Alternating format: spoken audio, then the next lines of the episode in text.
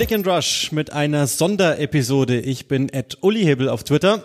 Ich bin Ed Joachim Hebel auf Twitter und auch auf Instagram. So modern bin ich. In den letzten fünf Jahren haben wir ganz viel über ihn gesprochen. Jetzt wollen wir mit ihm sprechen. Jetzt bräuchten wir den Trommelwirbel, den ich aber an der Stelle erspare. Daniel Farke ist unser Gast und ich freue mich sehr, dass er dabei ist. Danke, ich freue mich hier zu sein. Danke für die Einladung.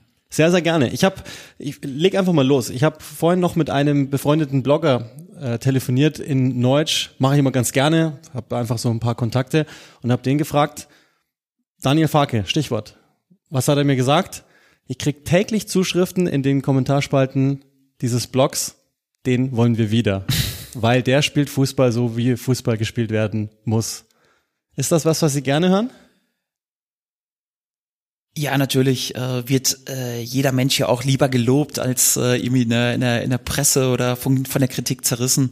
Ähm, grundsätzlich ist halt immer so, ne, wie mit der aktiven Karriere. Je länger du aufgehört hast, Fußball zu spielen, umso besser wirst du.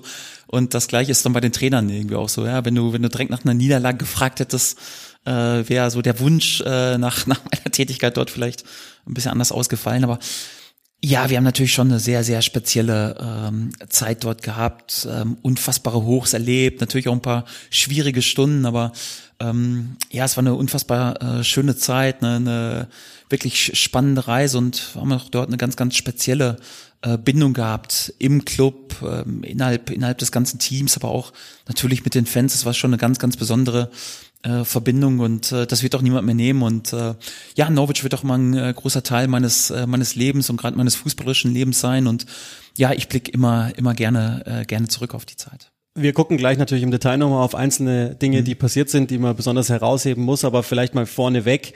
Viereinhalb Jahre hat die ganze Zeit da gedauert. Wie, wie geht jetzt mit ein wenig Abstand auch so grundsätzlich die erste geschweifte Klammer? Wie, was steht dann dahinter? Wunderschöner Zeit, ähm, riesige Erfahrungen, tolle Erfolge für den äh, für den Verein. Also ähm, ja, Norwich ist ja kein Verein, wo die, wo man die die Premier League äh, als selbstverständlich auch äh, auch ansehen darf und äh, obwohl der Verein eine, eine tolle Vergangenheit auch hat und und auch Erfolge gefeiert hat, aber ja, wenn man ehrlich äh, ist, sind die auch schon einige Jahrzehnte her. Ähm, wir haben dort äh, wir haben dort vier Jahre erlebt mit riesigen Herausforderungen. Gerade das erste Jahr war geprägt von unfassbaren Umwälzungen innerhalb des Vereins, von, von hohem finanziellem Druck. Ähm, ja, es, wir waren in der Lage, dann zwei Premier League-Saisons zu realisieren für diesen, für diesen Verein, haben zweimal den, äh, den Championship-Titel gewonnen. Ähm, in seiner ganzen Historie hat, hat Norwich nur dreimal den Titel in dieser, in dieser wahnsinnigen Liga gewonnen. Also das zeigt so ein bisschen auch, was wir erreicht haben. Und, und ja, es war insgesamt eine unfassbar schöne Zeit. Und äh, ja, ich werde immer ja mit Freude auch dran zurückdenken.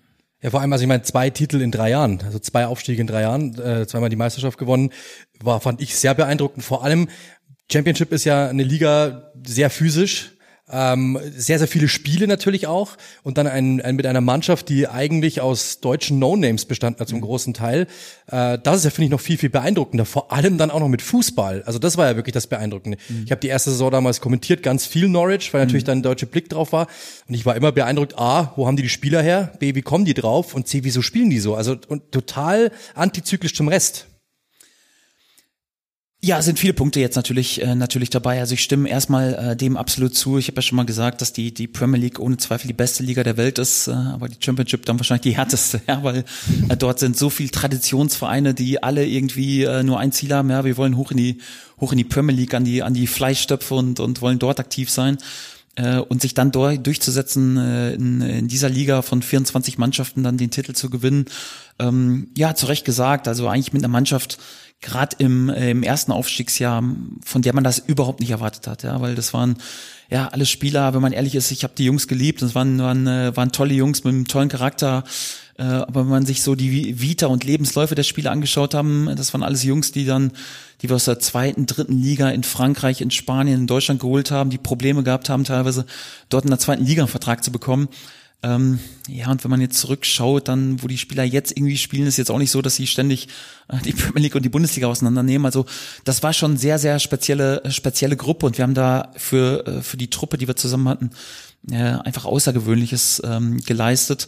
Ähm, mit dieser Truppe im ersten Jahr dort Meister zu, zu werden, gegen alle Regeln, war einfach, war einfach eine unfassbare, unfassbarer Erfolg und ähm, genauso wichtig dann aber im Prinzip auch äh, nach dem äh, nach dem Abstieg äh, das Jahr drauf, dann auch wieder zurückzuschlagen, den Titel zu gewinnen mit der ja, besten Saison der Vereinsgeschichte mit 97 Punkten. Ähm, Gerade das Jahr nach einem Abstieg ist, ist unfassbar schwierig, ja. Und, und, und wenn man dann auch mit anderen Augen gesehen wird in der Liga, ja, vorher waren wir so ein bisschen, ja, äh, der Überraschungsmeister und äh, als Absteiger bist du dann automatisch immer in der Favoritenrolle drin und und äh, ja jeder will gegen dich gewinnen und äh, die Wertigkeit ist dann eine andere ähm, du gehst als Favorit in die Spiele, dort dann nochmal dann unter ganz anderen Voraussetzungen zurückzuschlagen und, und Meister zu werden, war schon ja eine außergewöhnliche Leistung der Jungs und äh, da können die Jungs wirklich zu Recht stolz sein. Gehen wir mal zurück den, den Schritt am Anfang. Ähm, wie kam Stuart Weber auf Sie?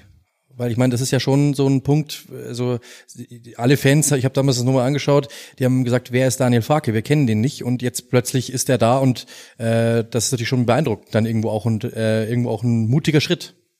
Ja, es war ja im Prinzip meine äh, Station, nachdem ich die äh, U23 beim BVB äh, betreut habe, für zwei Jahre auch eine wunderschöne Zeit. Ähm, aber es war dann auch klar, dass diese Zeit zu Ende geht und äh, es war dann im Prinzip nur die Frage, okay, welchen Schritt gehst du? Es gab, gab Optionen in Deutschland, sowohl in der Bundesliga als auch in der zweiten Liga ähm, und eben die Optionen in England und äh, ja, ich habe mich für den schwierigsten Weg entschieden. Also ähm, das war die größte Herausforderung. Ich habe äh, dort ähm, äh, damals den Kontakt zu Stuart Webber ähm, gehabt. Er war vorher in Huddersfield aktiv und wir hatten zu der Zeit dann auch schon mal äh, auch schon mal Kontakt und ja, dann hat er hat er Norwich übernommen und äh, einer seiner ersten Anrufe ging dann äh, ging dann an mich. Ähm, und das war eine Situation, die einfach, wenn ich ehrlich bin, ziemlich Mission Impossible äh, zu Anfang war, wenn man wenn man ehrlich drüber spricht, weil ein Traditionsverein ganz normal, wie Traditionsvereine sind, leben ein bisschen in der Vergangenheit äh, schwärmen von den früheren Erfolgen im Europapokal gegen Bayern München, im, äh, der äh, fantastische Siege und, und man äh, die Realität sieht dann anders aus. Die Realität sieht so aus, dass äh, der Verein unter unfassbarem finanziellen Druck war, im Mittelfeld der, der, der Championship gespielt hat. Die Mannschaft, wenn man ehrlich ist, gute Jungs, aber viele, viele ältere Spieler drin. Ähm, ja, die Mannschaft war zu teuer. Irgendwie, äh, es war klar, der Verein musste, musste unbedingt Transferlöse ähm, generieren. Ähm, und trotzdem die Fans natürlich, irgendwie, da ist immer der Anspruch, man will um die Premier League spielen. Ähm, die Realität sah aber anders aus. Ähm, und das dann ähm, zu übernehmen, ja, auch in einer Phase, wo man dann so in den Gesprächen mit den Vereins, Vereinsverantwortlichen dann rausgefiltert hat, okay, welcher Fußball soll gespielt werden? Ja, wir wollen Spiele gewinnen, aber irgendwie so eine richtige Idee, wie, ja, war nicht wirklich vorhanden oder auch so Werte, wie man arbeiten möchte, wie man sich präsentieren möchte, das war nicht richtig vorhanden. Also äh, das war, wie die Engländer sagen, ein Clean Sheet. Also man konnte im Prinzip bei Null anfangen, äh, allerdings mit einer riesigen Erwartungshaltung und riesigem finanziellen Druck. Ja. Und ähm, das dann auch dort zu bewerkstelligen als, als erster ausländischer Trainer in der Vereinsgeschichte ähm, äh, von Norwich, also als erster kontinentaler äh, Trainer, ähm, ist ja klar, dass da auch mal ein gewisser ja, gewisse Skepsis vielleicht auch mitschwingt, ja, weil die äh, Engländer natürlich dann auch stolz sind auf ihren Fußball und ihre Tradition. Ähm, das war dann eine unfassbare Herausforderung und ich habe mich dann für diesen Weg entschieden und, und nicht für den, ja, vielleicht naheliegenden in, äh, in Deutschland. Und ja, gerade die ersten äh, Monate waren unfassbar schwierig, dann den Zug wirklich aufs Gleis zu setzen. Aber ähm, ja, es war definitiv die richtige Entscheidung und, und äh, wir haben eine tolle Zeit gehabt. Vielleicht noch ein Satz zur Einordnung für die, Zuschauer, für die Zuhörer. Äh, Norwich ist ein Self-Funding Club, glaube ich, wie, wie Sie das immer gesagt haben. Ähm, also heißt, Delia Smith ist die Besitzerin, hat ein, glaube ich, Vermögen von 40 Millionen. Das ist für englische Verhältnisse gar nichts. Und Sie haben immer gesagt, äh, Sünden aus der Vergangenheit, die natürlich noch aufgeholt werden mussten. Also teure Spieler und so weiter und so fort. Das heißt, Clean Sheet klingt erstmal schön, man kann bei Null anfangen, aber man hat ja eigentlich schon die Bürde vom Vorgänger noch zu tragen oder von den Vorgängern.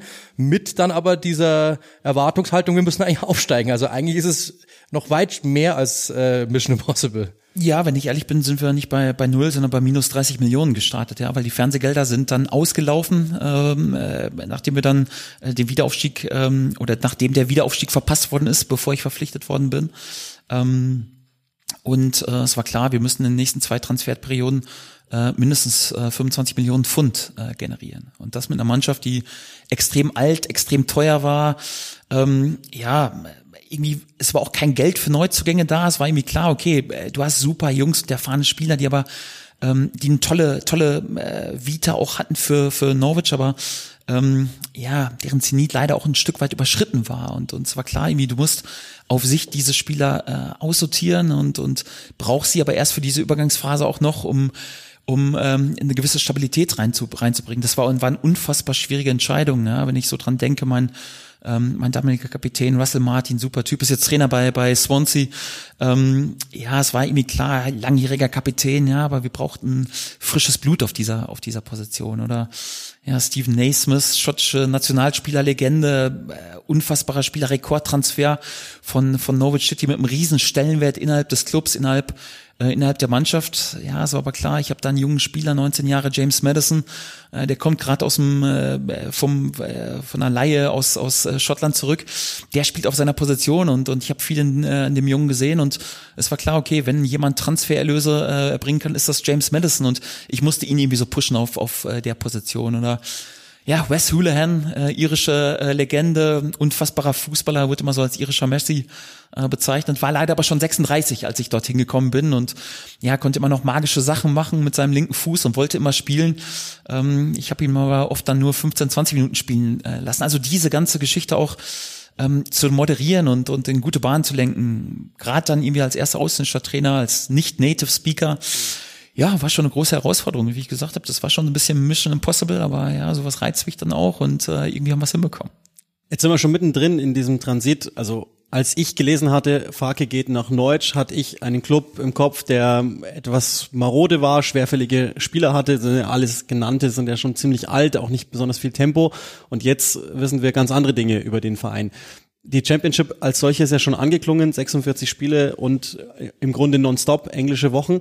Muss man das bei der Kaderplanung berücksichtigen? Also haben Sie schon gedacht in Rhythmen, ich brauche für gewisse Teams das oder war es dann eher eine langfristige Anlage? Weil letztlich sind ja in der Saison 18, 19 die Starter in der Premier League die gleichen gewesen wie jetzt zu Beginn dieser Saison. Mhm. Also es scheint ja nach einem Langfristplan auszusehen. Mhm. Plus eben die Madisons, die Godfreys, die haben wir noch Jamal Lewis, mhm. äh, genau, äh, Arons, die sind ja dann für gutes Geld gegangen und trotzdem mhm. immer noch talentierte Qualität. Mhm. Ja, aber wenn ich ehrlich bin, äh, war Flexibilität angesagt, gerade im äh, gerade im ersten Jahr. Also bevor ich bevor ich loslegen konnte nach nach meiner Unterschrift und äh, es dann direkt losging mit dem Trainingslager in, äh, in Irland, kann mich dran erinnern. Ähm, bevor die erste Woche rum war, hatten wir schon drei unserer besten Spieler damals äh, verkauft. Ähm, ähm, äh, damals Johnny Hausen, Graham Dowens und Jacob Murphy, der jetzt äh, auch wieder relativ äh, relativ erfolgreich äh, ist ähm, bei Newcastle ähm, um einfach Geld zu generieren und, und Spieler auch von der Gehaltsliste zu bekommen. Und das waren Jungs irgendwie, die ich bei meiner Unterschrift, auf die ich schon gesetzt habe, irgendwie so. Ähm, und wo dann aber irgendwie als das ganze finanzielle Ausmaß äh, des Drucks irgendwie ähm, offensichtlich wurde, es war schwierig, dann irgendwie eine Saison zu planen. Und ähm, äh, ich kann mich dran erinnern, dann, dann haben wir einen, wirklich einen äh, tollen Spielmacher gehabt, Alex, äh, Alex Pritchard, die ersten 15 Saisonspiele verletzt gefehlt, ist dann wieder reingekommen. Wir haben ihn, wir haben ihn entwickelt, ein paar Tore gemacht, den haben wir dann in der Winterpause verkauft. Und äh, ja, James Madison, der ein unfassbares erstes Jahr bei uns gespielt hat, ist dann als Rekordtransfer ähm, Gott sei Dank muss man sagen für den Verein, für den äh, Verein dann äh, zu Leicester City, Leicester City gegangen der uns dann ein bisschen Luft zum Atmen gegeben hat. Und äh, wenn ich ehrlich bin, äh, mein erster Blick war immer auf dem Homegrown-Markt. Ja, aber ich wollte gerne englische Spieler haben, ich wollte Spieler haben, äh, die die Kultur, die die Liga kennen, die die äh, Sprache kennen. Aber das war für uns schlichtweg äh, nicht, nicht zu finanzieren. Ne? Aber es gibt diese Homegrown-Regel in der, in der Championship. Du musst eine gewisse Anzahl an einheimischen Spielern dort haben. Und da kann man sich vorstellen, ja, wenn es diese Regel gibt, dann sind diese Spieler oft dann äh, sehr gesucht und dann äh, entsprechend dann eben auch äh, von ihrem äh, Gehalt bewertet. So waren wir gezwungen, kreative Wege zu gehen. Wir haben ähm, viele Jungs irgendwie so aus der deutschen zweiten Liga geholt, aus, äh, aus Holland. Äh, Emiliano Buendia, der mittlerweile bei Aston Villa spielt, haben wir ähm, gefunden beim Absteiger der zweiten Liga in die dritte spanische äh, Liga. Solche Transfers ähm, waren da. Ähm, nicht, weil wir das unbedingt wollten, sondern äh, ja, weil wir einfach kreativ sein mussten und Risiken noch äh, eingehen, äh, eingehen mussten. Ja, und dazu haben wir dann äh, sehr, sehr viele Jungs aus der eigenen Academy auch äh, durchgebracht, wo ja auch irgendwie nicht klar ist, okay, äh, wie entwickeln sie sich, aber ja, es, es gab keine, keine Alternativlösung und deswegen musste man diesen Weg gehen und äh, er hat sich für den Verein unheimlich äh, ausgezahlt. Aber wie scoutet man das dann? Also ist das datenorientiert? Weil das ist ja, also wir reden ja jetzt von, von Gefilden, die äh, wahrscheinlich auch das Scouting-Department bei Neutsch zu einem Zeitpunkt bei allem Respekt nicht leisten konnte. Ja, man muss sagen, wir haben äh, qualitativ äh, gutes äh, Scouting gehabt. Also äh, klar, die, die Vorauswahl äh, passiert dann, glaube ich, auch bei fast allen äh, Verein dann irgendwie auch auch datenorientiert und äh, ja, aber dann äh, ich glaube die die letzten Entscheidungen für welchen Spieler man sich dann wirklich entscheidet, äh, da ist das Auge dann entscheidend. Ja. Und unser Sportdirektor äh, Stuart Weber hat ein sehr sehr gutes Auge äh, für Spieler und ähm, ja zusammen haben wir dann die Entscheidung getroffen. Ja, wenn wenn dann so ein Spieler wie Emiliano Buendia ähm, äh, dir empfohlen wird und du schaust dann Szenen, du schaust äh, Spiele irgendwie ähm, ja erstmal äh, wenn dir so ein Spieler empfohlen wird, denkst du, okay, das, äh, der steigt gerade mit seiner äh, Mannschaft hier aus der aus der äh, zweiten äh, spanischen Liga in die dritte spanische Liga ab.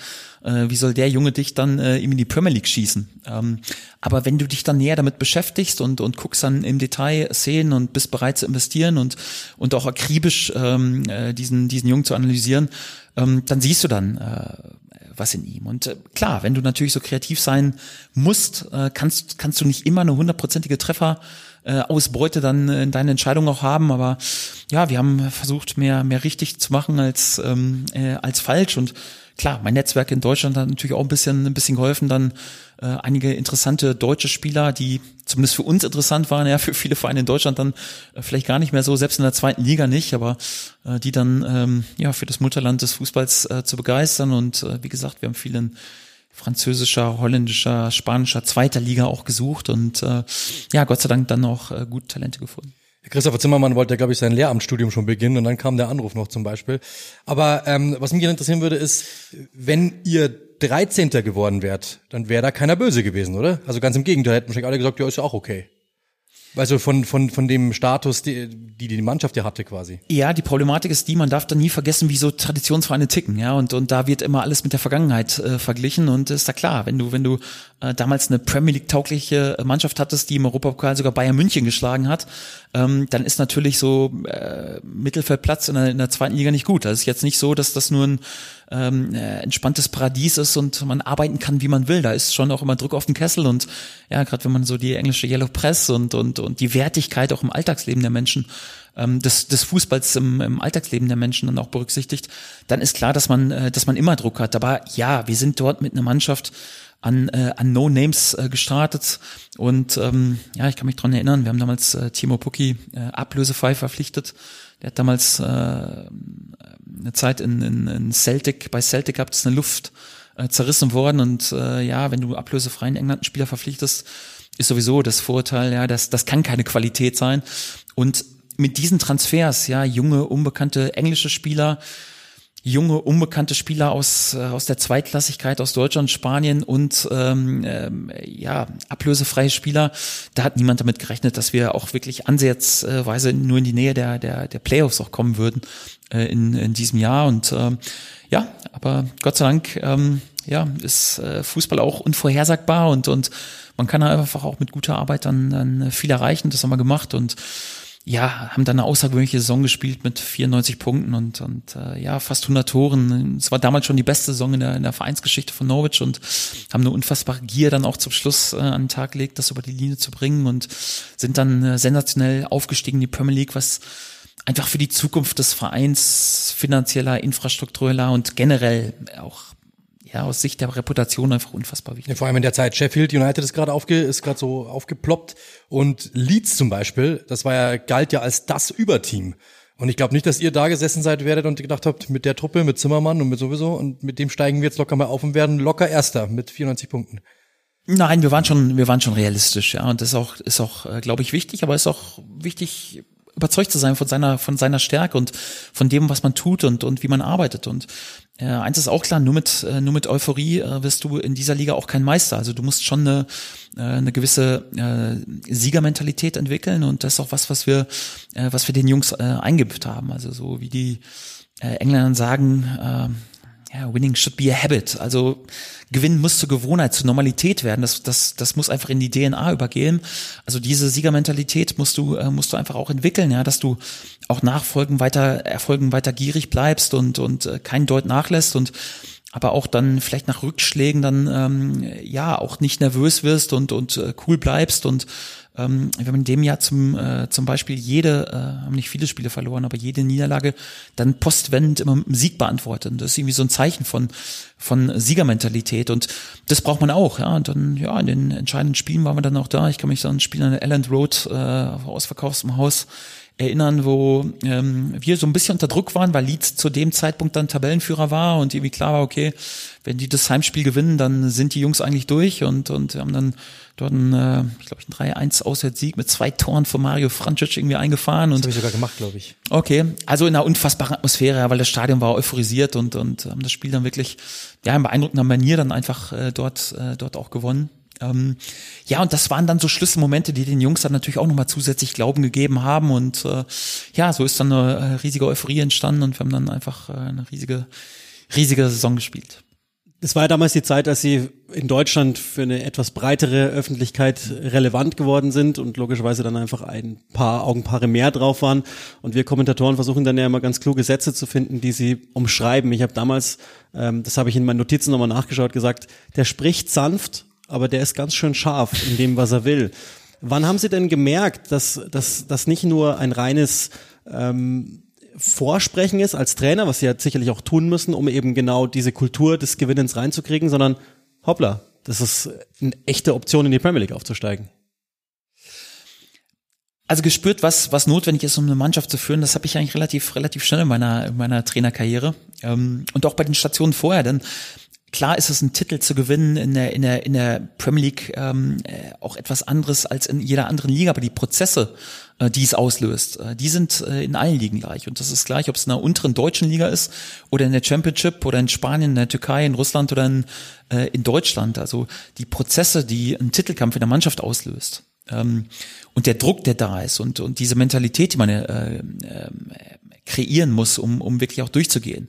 Äh, die ist ganz besonders und das muss man, äh, das muss man auch können. Und ähm, ich hatte Gott sei Dank irgendwie auch in den, in den äh, unteren Ligen dann äh, schon häufiger Titelkampf ähm, und äh, war auch in der Lage, das dann mal in, äh, über die über die Linie dann schon zweimal zu bringen. Und das hat auch äh, selbst selbst auf dem äh, Niveau dann ein Stück weit ein Stück weit auch geholfen. Ja und ähm, ja, ich war auch klar in meinen in meinen Vorstellungen und Zielen, was wir was wir tun müssen, um ähm, um dann auch diese ja, riesige Sensation zu schaffen. Ja, du kannst damit natürlich nicht planen, aber ähm, was du tun kannst, du kannst äh, von früh bis spät 24 Stunden am Tag daran arbeiten, ähm, inhaltlich gut zu sein, ähm, äh, wirklich mit, mit den richtigen Werten auch zu arbeiten. Ich bin fest davon überzeugt, du, du bekommst am Ende immer, immer raus, was du, was du investierst. Also du musst im Fußball natürlich immer pragmatisch denken. Es geht immer um die drei Punkte am Wochenende und da gibt's auch keinen Ersatz für, aber die Wahrscheinlichkeit, um diese drei Punkte einzufahren, ist einfach methodisches Arbeiten. Das haben wir gemacht und methodisch, ja natürlich inhaltlich, äh, taktisch, aber auch immer wieder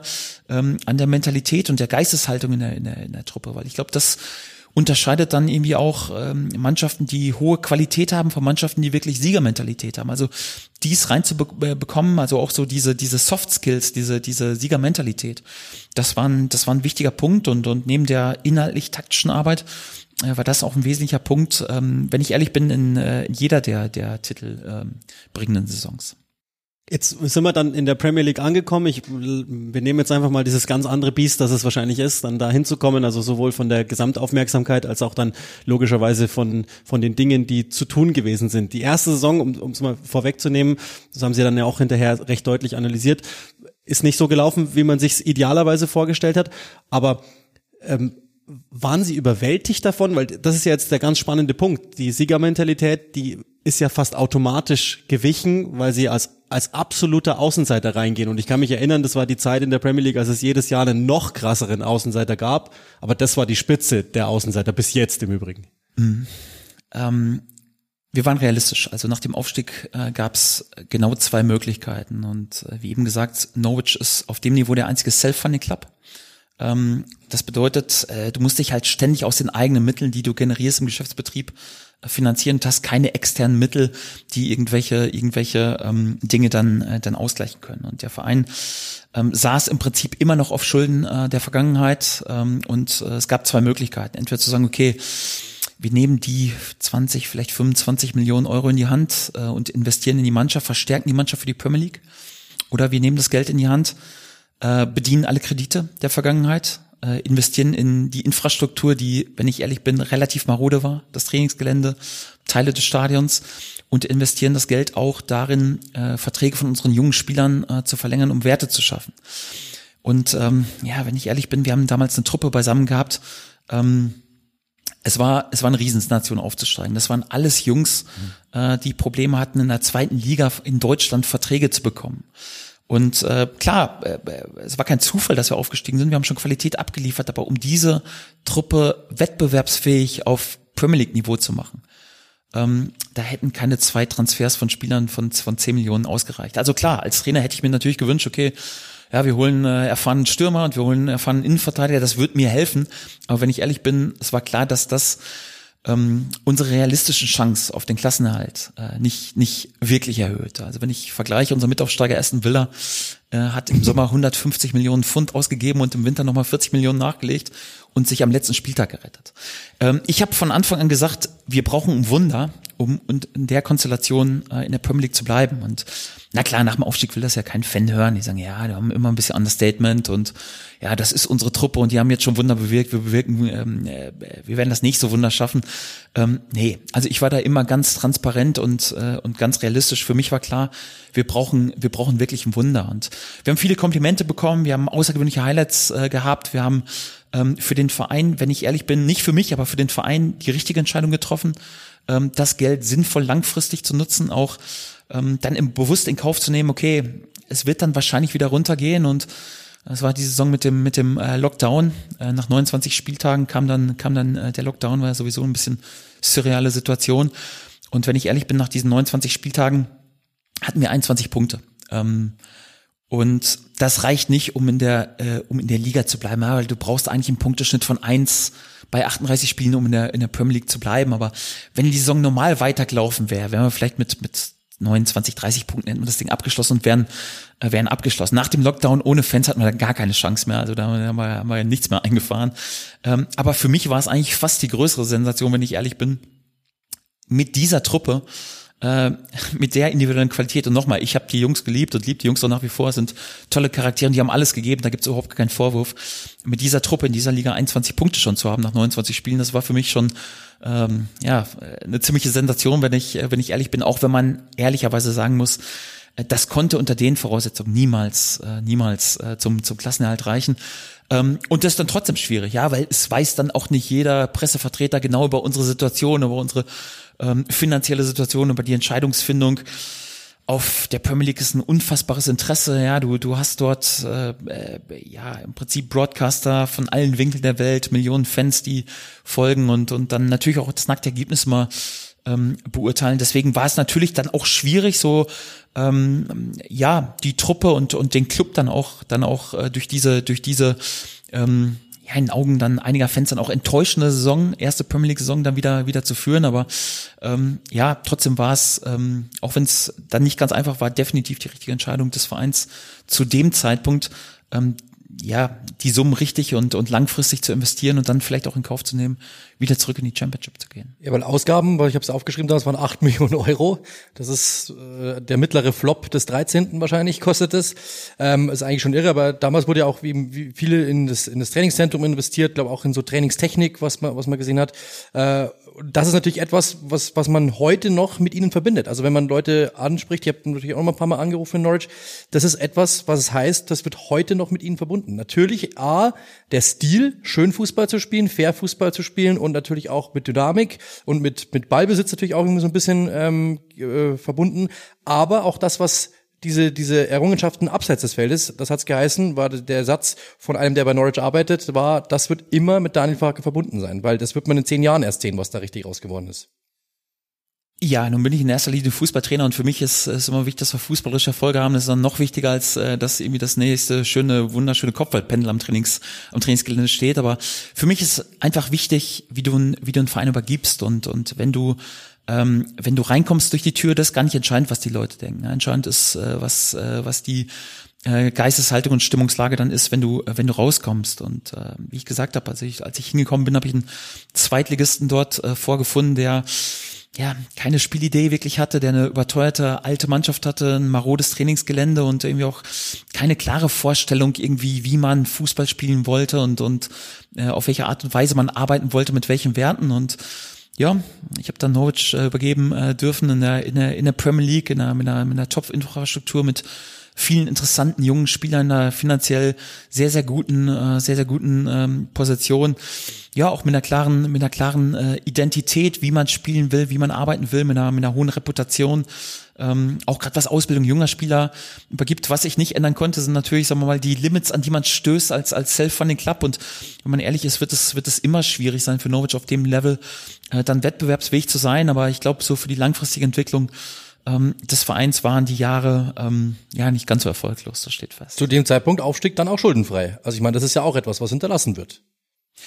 Ja, absolut. Also ähm, deswegen war dieser dieser zweite Aufstieg dann auch nochmal so unfassbar wichtig, ja, weil weil die Situation, wo man dann ins ins ähm, in das ähm, gestartet ist in die Premier League. Das war das war schon was anderes als zwei Jahre zuvor. Also der Verein in einer anderen Situation mit einem Top-Trainingsgelände mit ähm, mit einer Situation, ja, wo nicht mehr irgendwelche Kredite zu bedienen sind, mit einem, ähm, ja, auch guten Investitionen in die Academy, irgendwie was langfristig Gutes und auch einer klaren äh, Wertebasis, wie man Fußball spielen will und, und wie man arbeiten möchte. Das garantiert dann immer noch ähm, äh, kein Mitspielen um, äh, um Europas Plätze und es garantiert auch keinen keinen ewigen Startplatz in der, äh, in der Premier League. Aber ich glaube, langfristig gesehen, ähm, ja, einfach wichtig für den Verein. Das Wie war ja immer sehr definierend für Sie als Fußballtrainer, so habe ich es wenigstens kennengelernt. Jetzt gehen Sie in die Premier League rein. Ich habe das als sehr couragiert wahrgenommen. Ging ja schon los, glaube ich, damals mit dem Liverpool-Spiel. Ich glaube, an der Enfield Road nach 5-2, wenn ich mich recht erinnere. Ähm, 4-1, ja. 4-1, mhm. immerhin die Differenz habe ich noch richtig. Hätte ich vielleicht vorher nachschauen sollen.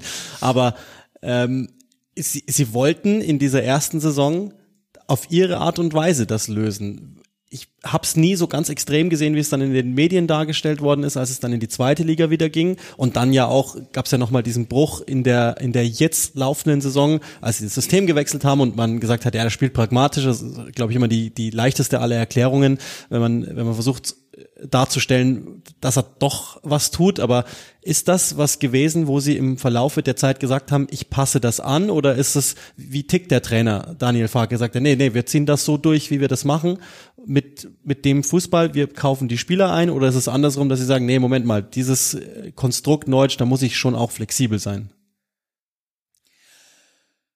Ist ein weites, äh, ist ein äh, weites Feld. Also eins, äh, eins steht fest, ähm, es geht der Club und die Spieler und der Erfolg werden immer größer sein als ein, äh, als ein Trainer. Und das ist wichtig. Und für mich ist wichtig, ähm, einfach für eine klare Identität und eine klare, klare Spielidee einfach auch zu stehen und das äh, dem Club zu geben. Du musst natürlich, du darfst nicht stur sein. Ja? Ähm, und äh, darfst auch nicht naiv sein. Das steht, äh, das steht auch fest. Du musst dich natürlich auch immer an den Gegebenheiten orientieren. Was hast du, was hast du zur Verfügung? und musst damit arbeiten, aber du darfst auch nicht wie eine Flagge im Wind sein. Also ähm, ich war zum Beispiel auch nie und bin nie gebunden an, an eine spezielle Grundformation oder an ähm, äh, eine gewisse ähm, äh, gewisses Spielsystem, sondern ähm, für mich war immer wichtig, dass die, dass du immer die Prinzipien auf dem Platz siehst. Also dass ohne zu wissen, okay, die Trikotfarbe, du weißt, okay, das ist Norwich City, so wollen die Jungs Fußball spielen. Und Aber wie gehen die, die Prinzipien? Das ist immer das, was ich einen Trainer am Telefon frage, wenn ich das erste Mal mit ihm telefoniere. Drei Punkte, Küchenzuruf, wie, wie gehen die Prinzipien? Was ist das, die, die absoluten, ähm, nicht verhandelbaren Dinge? Ja, ist immer schwierig, das in, in, äh, in drei Punkten auf den, äh, auf den äh, Schirm zu bringen, aber ähm, ist ja klar, man muss sich, man muss sich unsere Spielweise ansehen. Ich halte da nicht so viel davon, äh, zu viel darüber zu reden, sondern äh, es gibt viele Trainer, die sagen, ja, wir wollen proaktiv sein, wir wollen attraktiv sein, wir wollen agieren und nicht reagieren ähm, entscheidend ist, was auf dem Platz passiert. Ja, und äh, natürlich sind wir eine Ballbesitzmannschaft. Natürlich sind wir eine Mannschaft, die, wenn sie wählen würde, äh, 90 Minuten auch den, äh, den Ball nehmen würde. Und es gibt kein Buch, wo du, wo du nachschlagen kannst, so funktioniert Fußball oder so bist du erfolgreich mit Fußball. Es gibt ganz, ganz viele unterschiedliche äh, Arten und Weisen. Ich kann mich dran erinnern, Chelsea hat mal unter Di Matteo die Champions League gewonnen. Äh, da haben sie gegen, gegen Barcelona im Halbfinale nur den Bus geparkt und, und gegen Bayern München auch. Ja, und dann ist irgendwie so eine, eine Standardsituation und total unverdient und Drogba ist aber da und nickt den Ball ein und dann gewinnst du im Elfmeterschießen. Du kannst so erfolgreich sein. Und du kannst aber auch mit, mit einer, mit einer defensiven Art und Weise gegen den Ball zu arbeiten, ständig die Umschaltmomente zu nutzen, kannst du super attraktiven äh, Fußball, äh, Fußball spielen. Ähm, meine und unsere Vorstellung geht aber in eine andere Richtung. Also wir wollen, wir wollen dominant sein, wir wollen die Kugel haben. Ja. Jeder, jeder Fußballspieler ähm, fängt an Fußball zu spielen, nicht weil er, weil er äh, nur immer perfekt verschieben will, mit perfekten Abständen und und kompakt stehen will und und jedes Mal den Ball jagen wollen, sondern ja, man will agieren, man möchte den Ball haben und möchte äh, möchte Spiele dominieren und und ähm, bei aller bei aller äh, Balance, die du die du auch brauchst, aber du musst dich du musst dich dann auch ein Stück weit entscheiden, ja, ob du dann irgendwie ja den Ball immer übers Mittelfeld jagst und nur um zweite Bälle kämpfst, was auch legitim ist und auch attraktiv sein kann und ähm, und und auch erfolgreich sein kann, oder ob du ob du versuchst mit vielen Kombinationen, mit viel Ballbesitz um in einer speziellen Art und Weise Fußball zu spielen. Und ähm, so, das muss nicht jeder mögen. Ja, du kannst auch sagen, nee, wir, wir mögen es hier, wenn wir den Catenaccio aufbauen oder wir mögen, ähm, wir mögen äh, schönes, ordentliches 4 für 2, lange Bälle, um zweite Bälle kämpfen. Ist auch emotional, ist, ist auch toll, aber äh, du musst halt entscheiden, wie du, wie du agieren willst. Und für mich ist wichtig, ähm, ja, dann auch nicht wie eine Flagge im Wind zu sein. Ja, nach einer Niederlage krempelst du wieder alles um und spielst komplett anders und dann nach dem Sieg wieder komplett anders. Also du musst schon bei dem, bei dem Prinzipien bleiben, wie du, wie du Fußball spielen willst. Aber jetzt finde ich wird's mega spannend, weil man ist in Liga 2, wir haben ja gerade beschrieben, den Status der Mannschaft, den Status der Spieler. Man, man hat Ballbesitz, übertreiben jetzt mal 70 Prozent im Schnitt, ja, 65 wahrscheinlich waren es ungefähr. Äh, steigt auf, und dann gab es diesen schönen Satz in einer Vorschau der Saison, wenn man dann in der Premier League rausgeht, in den Katakomben steht ein Spieler gegenüber, der nicht sagt, boah, da ist Emi Buendia, sondern der sagt, pff, wer ist Emi Buendia, ist mir egal. Äh, und der im Zweifel sogar individuell weit besser ist und vielleicht aber beim 13. der Premier League spielt und das Dreifache verdient. Ähm, wie war da dann wirklich die Anpassung zu sagen, okay, 70 Prozent Ballbesitz werden wir hier nicht mehr bekommen, wir müssen aber trotzdem Norwich Fußball spielen? Auch dann gibt's gibt's ja immer zwei Wege. Du kannst dann du kannst dann sagen, ja natürlich kannst du nicht mehr so dominant sein wie ähm, wie du es äh, zu, zu Zweitliga-Zeiten warst und das ist immer so. Wenn du wenn du dir die Aufsteiger anschaust in deutschen Ligen, in spanischen Ligen, italienischen oder in der, in der deutschen Liga, ähm, wird es immer so sein, dass die Mannschaften, die aufgestiegen sind, basierend auf einer soliden Defensive, auf auf auf äh, auf gutem Verteidigen, dass die sich immer leichter tun äh, nach dem Aufstieg in der in der höheren Liga anstatt Mannschaften, die ja aufgestiegen sind durch eine unfassbare Ballbesitzzeit, durch unfassbar äh, attraktiven offensiven äh, Fußball, weil diese Dominanz kannst du in der höheren Liga nicht durchbringen. Und ja, manchmal hast du dann auch so ein bisschen vergessen irgendwie und verlernt zu verteidigen, irgendwie so in der, in der unteren Liga, weil du es nicht so viel, nicht so viel musstest. Also wenn man sich, das, das, das kannst du in Deutschland sehen, das siehst du, das siehst du in England, das siehst du in Italien. Jede Mannschaft, die mit unfassbarer Offensive aufgestiegen ist, tut sich ein Stück weit schwerer als die Mannschaften, die auf einer soliden äh, defensiven Basis äh, aufgestiegen sind. Und ja, da gibt's dann ja auch mal zwei Möglichkeiten. Ne? Du kannst natürlich deine ganze Grundanlage ändern. Da musst du aber auch die äh, die Spielertypen äh, ändern und dann äh, dann auch komplett anders äh, anders agieren. Ja, oder du versuchst dann punktuell deine Geschichten dann auch zu verstärken. Und wenn ich äh, zum Beispiel auch über, äh, über unsere Aufstiegssaisons äh, sprechen, klar war im Fokus immer 100 Tore, Ballbesitz Platz eins, Passspiel Platz eins, wurde immer so ein bisschen mit mit Wenger Ball äh, damals die beste Zeit von Arsenal verglichen. Das sind ja schöne Komplimente, ähm, aber wir hatten auch die meisten Clean Sheets, also die meisten zu Null Spiele in der Liga. Äh, ich halte nach wie vor den, den Rekord an der längsten äh, zu Null Spielserie in der Geschichte Norwich City. Also wir hatten immer eine gute Balance und du brauchst auch diese Balance, um, äh, um aufzusteigen.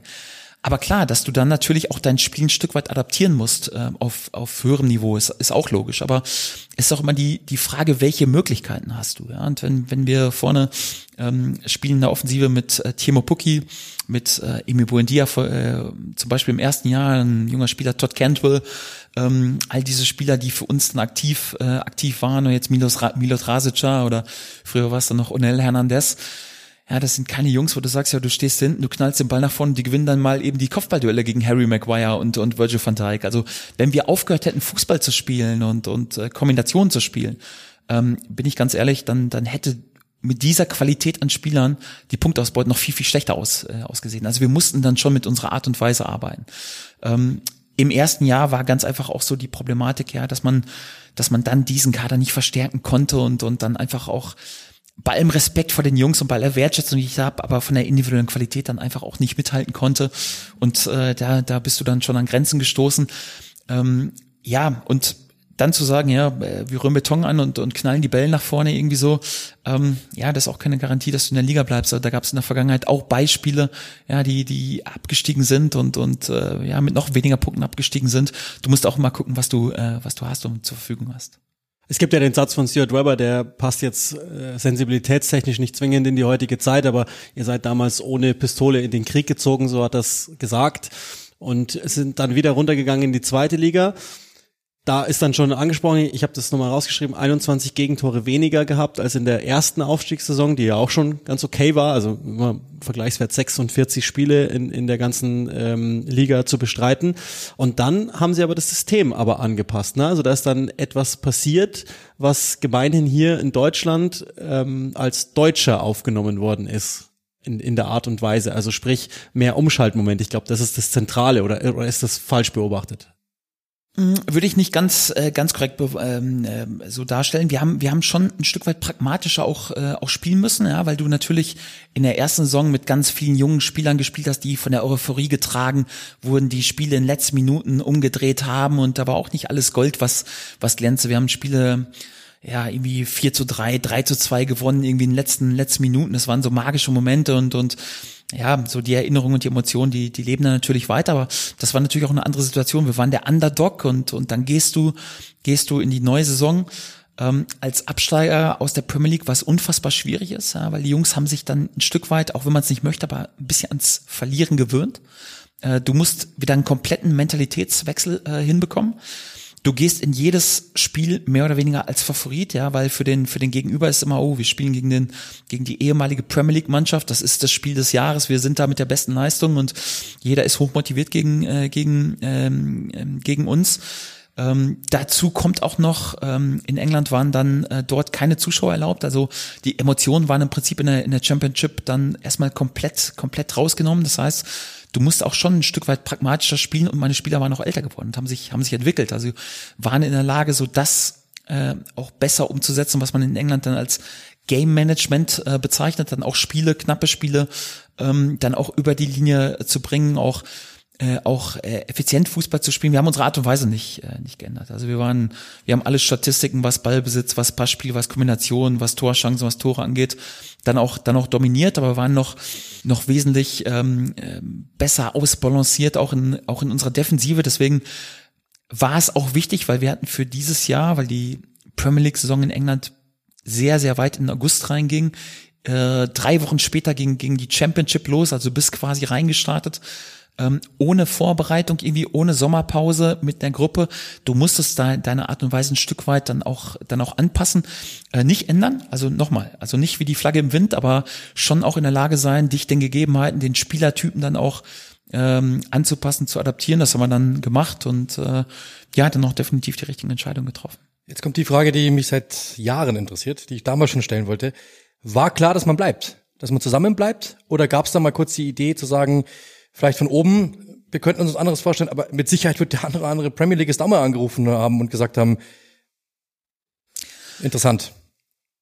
Ich war in meiner ganzen äh, Entscheidungsfindung ähm, nie an meinen persönlichen äh, Karriereplan äh, gebunden. Ich habe ich hab immer nur Dinge gemacht, von denen ich absolut überzeugt war und, und davon überzeugt war, dass das Richtige ist. Also wie gesagt, die, äh, die Intention nach England zu gehen, äh, Norwich war mit Sicherheit für mich nicht die naheliegendste und einfachste. Da gab es Optionen in, äh, in Deutschland, die ja für einen relativ jungen deutschen Trainer naheliegender gewesen. Aber mich hat immer die Herausforderung gereizt. Und ähm, das war genauso in, äh, in England. Ich habe einen unfassbaren Stellenwert in dem, in dem Verein gehabt und ich wusste, nach dem Abstieg wird's wird's wahnsinnig schwierig. In den vier Jahren davor hat kein Absteiger es geschafft, direkt wieder hochzugehen in die Premier League.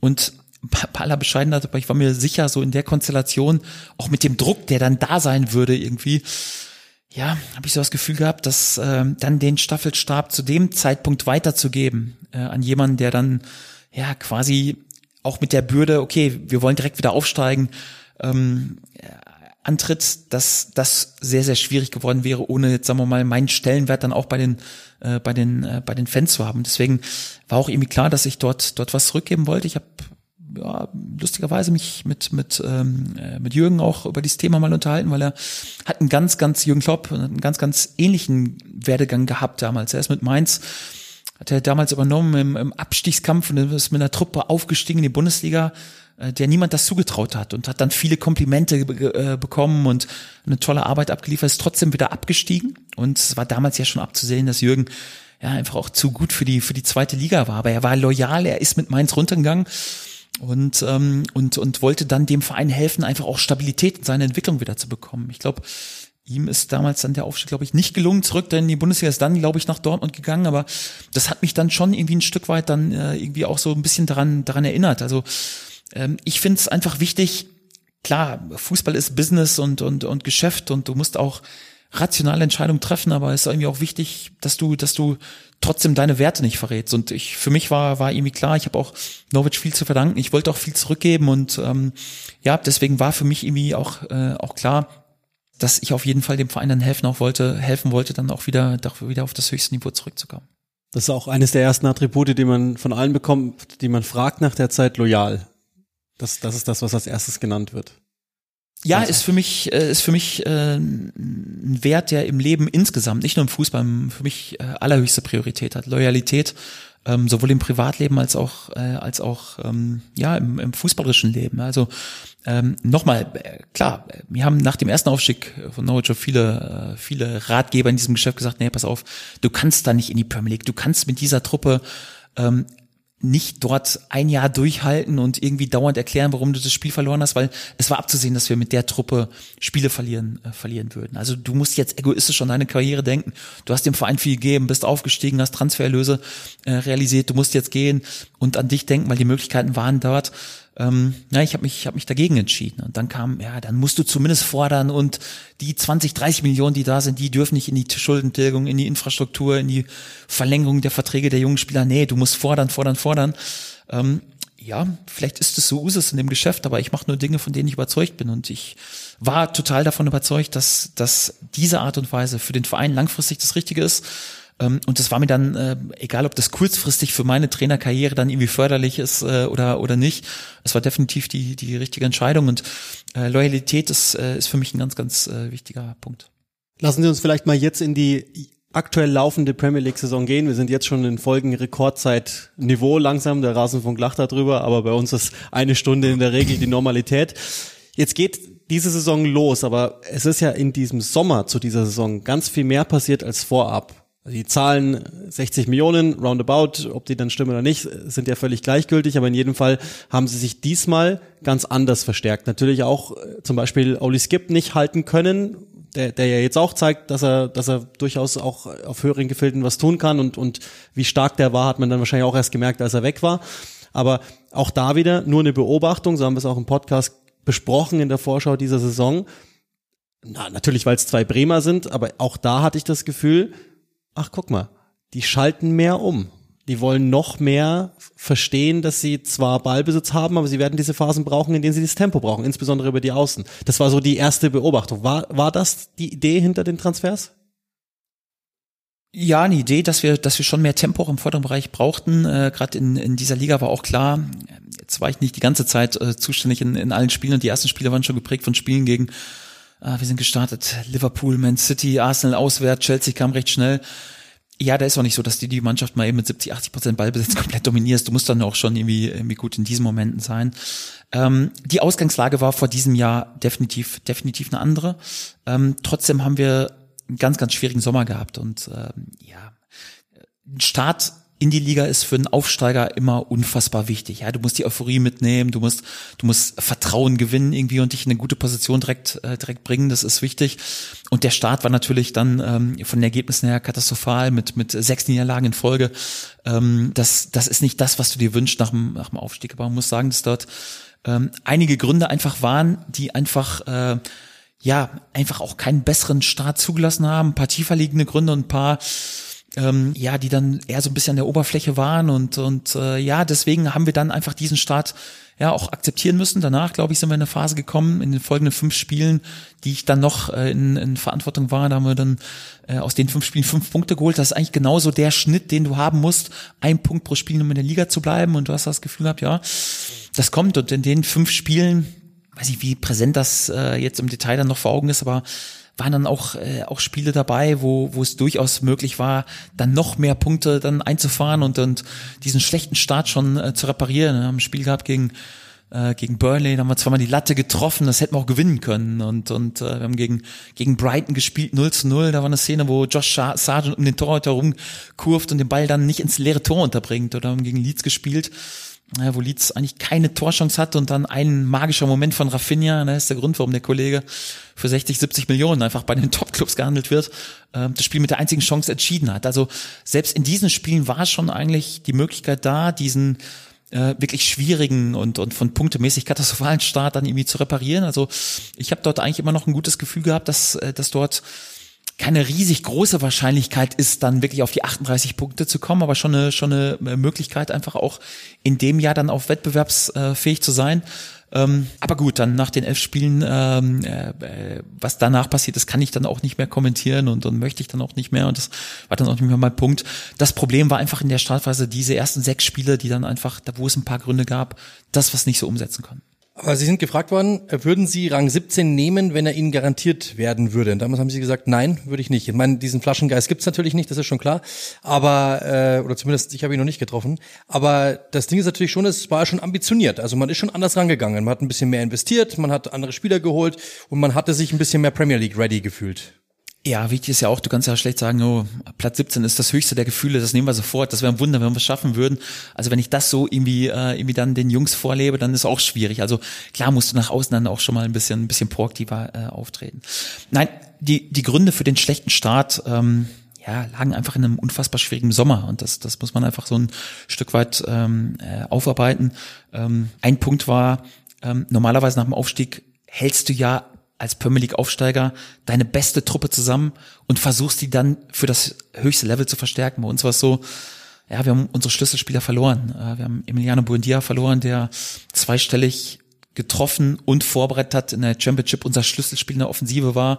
Auch so das ganze Spiel, Zusammenspiel mit Timo Pukki war auf ihn abgestellt. Wenn du so einen Spieler dann ähm, verlierst, ist dann nicht auf Knopfdruck, okay, du, du ersetzt den und, und die Geschichte läuft und dazu Oliver Skip auf einer zentralen Sechserposition.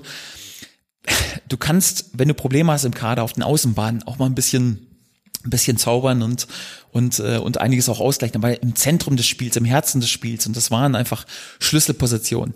Äh, da musst du einfach stabil und äh, und stark sein. Also dass wir diese Spieler verloren haben, das war das war ein, ein Hauptproblem.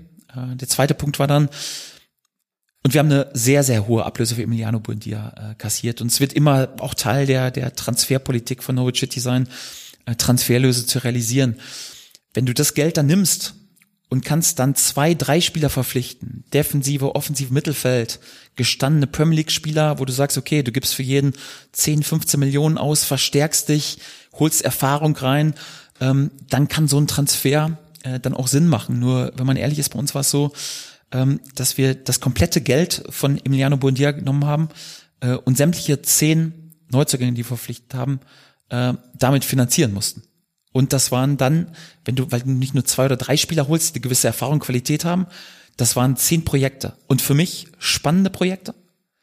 Milo Drasic, super spannender Spieler, aber wenn man ehrlich ist, erste Premier League Saison, zwei schwierige Jahre in Bremen. Josh Sargent, super Junge, aber 21 Jahre, hat auch gerade mit Bremen nicht die ganze Bundesliga auseinandergeschossen, braucht ein bisschen Zeit. Ähm, wir haben Billy Gilmore, erste Saison auf Premier League Level, hoch gepriesen, aber das erste Mal, dass er wirklich im Rampenlicht steht und Spiele spielen muss. War das das Politikum um den? Angeblich hat ja Thomas Tuchel dann irgendwann mal ihm gesagt, Junge, du hast dich gefälligst da durchzusetzen und nicht zu jammern, dass du nicht spielst, aber gab es dieses Politikum um den? Nein, die internen Diskussionen weiß ich jetzt nicht, wie es wie es abgelaufen ist. Das ist einfach Realität. Da ist ein super junge Billy äh, mit fast unfassbarem Potenzial, aber mit 20 Jahren das erste Mal zu starten ist schon was anderes irgendwie als bei einer Top-Mannschaft dann immer für 10 Minuten reinzukommen. Ja, das gleiche Brandon Williams von Manchester United. Wir haben dazu geholt Pierre Lesmenou aus der französischen Liga. Wir haben dazu geholt Angus Gunn, äh, zweite äh, unser unser zweiter Torhüter ähm, und dazu dann noch Osan Kabak und Matthias Norman. Matthias Norman aus der russischen Liga. Osan Kabak, schwierige Sommervorbereitung, kein Testspiel mit Schalke, aussortiert, hatte gerade eine Handvoll Premier League Spiele mit Liverpool, aber auch noch ein junger Kerl, der aus einer schwierigen Situation kommt. Ähm, plus Christos Solis, für mich einer der spannendsten Spieler in seiner Altersgruppe in, in ganz Europa, kommt aus der griechischen Liga. Nicht ein Spieler mit Premier League Erfahrung, nicht ein Spieler, der auf diesem Niveau schon abgeliefert, nachgewiesen hat. Für mich alle super spannende Projekte. Aber dadurch, dass du mit dem Geld von Emiliano Buendia diese neun Spieler holen musstest, warst du natürlich nicht in der Lage zu sagen, okay, ähm, du investierst jetzt 10, 15 Millionen in einen gestandenen Spieler, was wir gebraucht hätten auf, äh, auf mhm. dem Niveau. Und der dritte Punkt war dann, war der, das wird dann immer noch dazugerechnet, äh, die Kaufpflicht, die dann eingesetzt hat für Ben Gibson und Dimitrios Janoulis. Das waren zwei Spieler, äh, die schon bei uns in der Championship waren. Also wir haben diese mit einer, mit einer Leihe für die Championship verpflichtet und die Kaufpflicht sind, ist dann offiziell ins Premier League Jahr gefallen, aber die haben wir schon vorher verpflichtet. Und zwar dadurch, dass wir Ben Godfrey verkauft haben an, äh, an Everton, haben dafür Ben Gibson geholt, haben Geld verdient mit dem Transfer und wir hatten Jamal Lewis an Newcastle verkauft, haben dafür Janulis geholt, haben Geld verdient mit dem Transfer. Das waren jetzt nicht, wie es in den Büchern auftaucht, nochmal 12, 15 Millionen für diese Jungs, sondern das waren Gelder, Transfers, die wir schon vorher realisiert hatten, die offiziell zwar ja, in diesen 50 oder 60 Millionen auftauchen. Aber wenn man eher ist, effektiv keine Verstärkung in der Mannschaft waren, sondern das waren Jungs, die da waren, die wir schon ein Jahr vorher verpflichtet hatten, mit gewinnbringenden Transfersummen für uns. Also das war schon irgendwie ein mhm. Problem und ähm, ja, dann ist irgendwie auch klar, wenn du so in neun, zehn Projekte investierst, ja, dann musst du auch ein Stück weit Geduld haben und Zeit haben, weil das ist nicht per Knopfdruck. Und der dritte Punkt war dann, ja, es war klar, auch zwei Jahre vorher haben wir fast mit der gleichen Defensive gespielt und haben 75 Gegentore in der Liga bekommen. Wir haben gesagt, pass auf, wir brauchen Top-Innenverteidiger. Ja, unser Innenverteidigerzugang, äh, Osan Kabak, war dann nach dem vierten Spieltag. Ja, und nochmal ohne Vorbereitung ist dann auch nicht so, dass Osan, du knüpfst, äh, drückst einen Knopf irgendwie ähm, und dann äh, im nächsten Spiel ist er direkt Weltklasse. Er braucht da auch zwei, drei Wochen. Das gleiche mit Matthias Norman. Wir haben Oliver Skip auf einer zentralen Position verloren. Der Neuzugang auf dieser Position kam nach dem vierten Spieltag.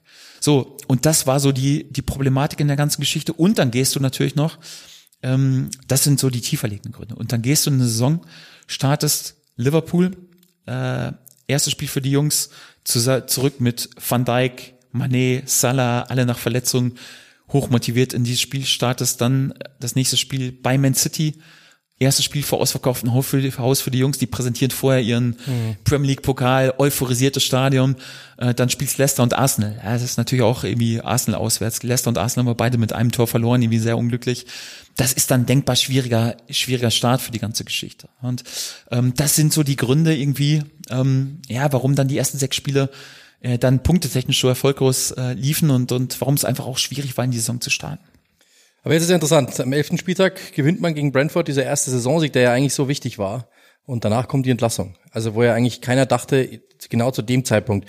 Ähm, ich habe jetzt natürlich mit ein paar Kollegen auch aus England telefoniert, von, von Sky äh, vor Ort, die gesagt haben, äh, und auch mit, mit, mit dem Pressesprecher, der gemeint hat, äh, unter vorgehaltener Hand, der ein oder andere hatte es geahnt. Haben Sie es geahnt? Na, ich möchte über diese, über diese, diesen Punkt gar nicht so sprechen, weil ich habe einfach eine viereinhalb Jahre eine, eine unfassbar tolle Zeit in, in Norwich gehabt. Ähm, unfassbarer Club mit, mit tollen Menschen zusammengearbeitet und wir haben so viele Erfolge gehabt und möchte mich einfach auf das konzentrieren, irgendwie, was wir, was wir dort ähm, äh, erreicht und geschaffen haben und, und über die Details, wie erfahren, wann erfahren, wie der genaue Ablauf war. Ich glaube, das wird dem, wird dem nicht gerecht, weil ich habe keine harten Gefühle irgendwie in der Rückschau. Also ich möchte, werde mich immer nur positiv an diese, an diese Zeit erinnern und, und möchte da gar nicht in irgendeiner Weise ähm, nachkarten oder, oder Dinge irgendwie intern aus äh, ausplaudern, aussprechen, wie es äh, wie es gelaufen ist, wie es war. Äh, ich bin mit mir und und mit dem, wie es gelaufen ist, komplett äh, komplett im Reinen und ähm, die Entscheidungen sind dann so, ja, das das ist in dem äh, in dem äh, Geschäft so und und ähm, ja, ich bin bin davon überzeugt, dass der Verein gut aufgestellt ist, dass er wünscht dem alles Gute, alles Gute für die Zukunft, weil ja diese gelben Farben werden immer schon ja, Teil meines Lebens sein und, und wird auch immer gerne als, als äh, Fan dann äh, auch zurückkehren und über die ganz genauen Abläufe, wie das war, wann ich es erfahren habe, wie ich es erfahren habe. Ich glaube, ähm, ja, das ist wichtig, dass die intern die Leute Bescheid wissen, aber ich will das gar nicht in der Öffentlichkeit ausbreiten. Aber mit Stuart Webber ist nach wie vor alles okay. Der, ich nehme an, der spricht ja Deutsch inzwischen so, so viel, wie er mit deutschen Trainern zu tun hat. Er hat viele Spiele, viele Spieler verpflichtet und äh, wenn ich so an unsere Anfangsphase denke, da war es eher so, oh, wollen wir wirklich schon wieder einen deutschen Spieler verpflichten? Irgendwie so, gerade als deutscher Trainer bist du eher vorsichtig, aber er war sehr, sehr äh, affin auf dem, äh, auf dem äh, deutschen Markt und äh, ja, alles in Ordnung. Alles okay. Ich kann mich erinnern, es gab die Zeit, als ich in Social Media gelesen habe, immer nur von allen Deutschkanälen, announced the whole Bundesliga. Und das, das fanden die aber gut, ne? Also es war jetzt nicht so, dass ja, ja. Also die, äh, wenn ich ehrlich bin, also ich habe auch meine deutschen Jungs dort geliebt, gar keine Frage. Aber wenn ich ehrlich bin, ähm, mir war es schon ein Stück zu viel, weil das fällt ja immer so ein bisschen auf dich als Trainer zurück. Ja, du verpflichtest nur deutsche Spieler irgendwie. Ähm, ich ich hätte lieber mehr englische Spieler geholt, aber die waren für uns einfach schlichtweg nicht zu finanzieren. Äh, in so den ersten zwei Jahren nicht. Danach wurde es dann ein bisschen, bisschen entspannter und wir konnten uns dann auch auf dem Homegrown-Markt dann mal, äh, dann mal umschauen. Ähm, ja, man muss sagen, wir sind da wirklich mit offenen Armen empfangen worden. Also für die Engländer ist dann der Reisepass, der Passport gar nicht so entscheidend. Entscheidend ist irgendwie so, wie sehr sich ein Spieler mit dem Verein identifiziert. Und ich mag diese Mentalität, die war wirklich außergewöhnlich. Genau, also vielleicht, vielleicht doch ein abschließendes äh, Statement von, von jemandem aus dem Verein, der gemeint hat, ähm, sie werden für immer im Herzen des Clubs bleiben. Ein toller Mensch mit schönem und, und unterhaltsamen Fußball hat er uns jahrelang äh, dort irgendwie betraut. Aber sie sollen angeblich besser singen als tanzen. Also auf der, auf der Aufstiegsfeier muss der Tanz eine Katastrophe gewesen sein, gesungen muss aber ordentlich, äh, muss aber schön gewesen sein. Da kann ich mich nicht mehr dran erinnern. Ne? Ich bin da eigentlich viel zu alt für diese ganzen Geschichten, aber die Jungs haben mich nicht, äh, haben mich nicht rausgelassen. Und ähm, ja, klar, also wenn ich mich so dunkel dran erinnere, musste ich den einen oder anderen Song schmettern. Ja, die Engländer lieben's, lieben's zu singen. Ja, wir haben es dann irgendwie so ein bisschen äh, umgedichtet irgendwie so und, und mussten ein bisschen kreativ sein, aber wir hatten so unser unser Partymeister Jordan Hugel, äh, spielt mittlerweile bei Cardiff, der war sensationell, hat äh, hat als DJ dort gearbeitet, ja, und dann, klar, dann irgendwie, wenn mich da dauernd alle Jungs fordern, ja, muss ich auch schon mal das ein oder andere Mal das Mikro in die Hand nehmen. Äh, ich fand meinen Tanzen eigentlich super, aber ähm, ja, Kam anscheinend, so anscheinend ist nicht so gut angekommen. Ja, die Kanarienvögel ähm, müssen ja auch besser ja, singen als tanzen, das ist schon in Ordnung. ich habe noch ein, der, der Blogger, mit dem ich begonnen habe, bevor wir dann in die Zukunft blicken, logischerweise, ähm, dem habe ich gefragt, eine Frage, die ich ihm unbedingt stellen muss. Und er hat gesagt, das interessiert mich schon immer bereuen Sie es, dass Sie das System umgestellt haben? Es gab im Herbst so eine Phase, wo Sie, wo Sie, glaube ich, schon auch noch mal pragmatischer geworden sind. Es hat ja funktioniert. Dann kam Chelsea, da hat es gar nicht funktioniert. Ich habe, glaube drei der letzten fünf Spiele gemacht, inklusive dem, dem Brentford-Spiel dann. Ähm, Gibt's sowas wie Reue? Hat ein Trainer überhaupt sowas jemals, dass er denkt, Mensch, wenn ich das anders gemacht hätte, dann, dann wäre ich noch mehr als ich rausgegangen, sozusagen? Nein, du musst, äh, du musst als Trainer dauernd Entscheidungen treffen und, und triffst auch äh, jede Woche hunderte von Entscheidungen da sind immer falsche äh, Entscheidungen auch dabei.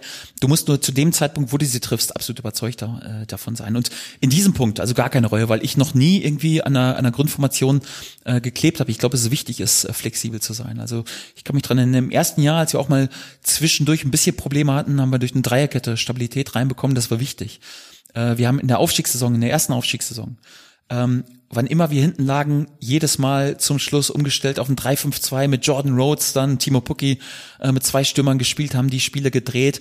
Wir waren da total flexibel, auch in der Saison danach. Also wir haben häufig schon auch mit Dreierkette äh, gespielt.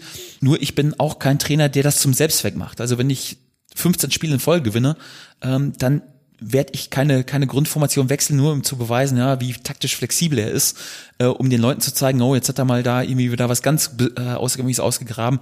Für mich muss das, was ich tue, äh, immer den Jungs helfen auf dem Platz und immer dem helfen, unsere Prinzipien, die immer gleich sind, einfach auch gut auf dem Platz, äh, äh Platz zu bekommen. Und ich habe über die Probleme in der Anfangsphase ähm, gesprochen, die wir, die wir äh, hatten, aufgrund der Verpflichtungen, aufgrund der äh, Anfangsphase mit ähm, mit diesen schwierigen Spielen und dann ähm, der Punktausbeute, dann ist auch wichtig, dann nicht stur an irgendwas festzuhalten, sondern einfach dann äh, auch ein Stück weit den Jungs zu helfen, okay, wie können wir unsere Prinzipien, unseren Fußball wieder, wieder besser auf den Platz bringen? Und ich hatte das Gefühl zu dem Zeitpunkt, ähm, dass das auch ganz gut tut. Äh, ja, das hat auch Stabilität dann verliehen. Wir haben dann ähm, ja, zweimal in Folge zu Null gespielt, in Burnley gegen, gegen Brighton, irgendwie so, sind defensiv äh, stabiler, stabiler geworden und ähm, ja, das wäre jetzt keine Garantie gewesen, dass wir bis zum Saisonende dann mit Dreierkette durchgespielt hätten, irgendwie so, aber ähm, äh, ich, ich bin, ich war noch nie irgendwie ähm, ja abhängig von von Grundordnung und System. Ich bin eher so abhängig von von Prinzipien und einer Art und Weise.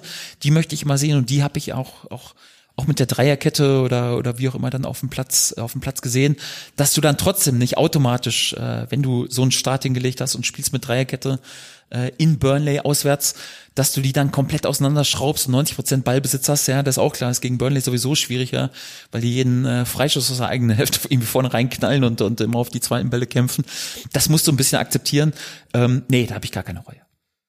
Dann würde ich sagen, machen wir einen Haken hinter das Deutsch-Kapitel. Es gab ja dann zwischenzeitlich sogar noch eins, ähm, auch wenn sie kein Pflichtspiel dann am Ende betreut haben. Aber das kam für uns auch schon überraschend, weil wir dachten, es gibt bestimmt irgendeinen einen englischen Verein, der dann mal zugreift und der es probieren wird. Sei es jetzt ein ambitionierter Zweitligist oder vielleicht sogar ein Premier Leagueist. Da gibt es ja durchaus auch den einen oder anderen Verein, der da was getan hat. Am Ende ist es Krasnodar dann geworden, aber nie zum Pflichtspiel gekommen. Das ist ja für uns jetzt Außenstehende auch eine wahnsinnige Reise, die natürlich mit politischen Zusammenhängen zu tun hat. Aber wie, wie, wie ist denn da die, die ähm, jetzt Nachbetrachtung Ihrerseits? Ja, ist natürlich eine sehr, sehr spezielle Situation, äh, gerade mit der politischen Entwicklung, die ja wirklich keiner, keiner vorausahnen konnte. Und ähm, ja, wie gesagt, ist ja nicht nur wichtig, dass ein englischer oder deutscher Verein zugreift, sondern ich muss auch zugreifen. Ne? Ich muss von einem Projekt überzeugt sein. Und ich bin ganz ehrlich, als äh, als äh, der erste Anruf von äh, von Krasnodar kam, war mein war es auch nicht sofort, dass ich gesagt habe, ja, das ist so die Aufgabe, die ich jetzt äh, naheliegend angehe. Also ich habe die letzten äh, fünf Jahre in England gearbeitet mit ja, inzwischen, weiß nicht, 50 Premier League und knapp 150 Championship Spielen.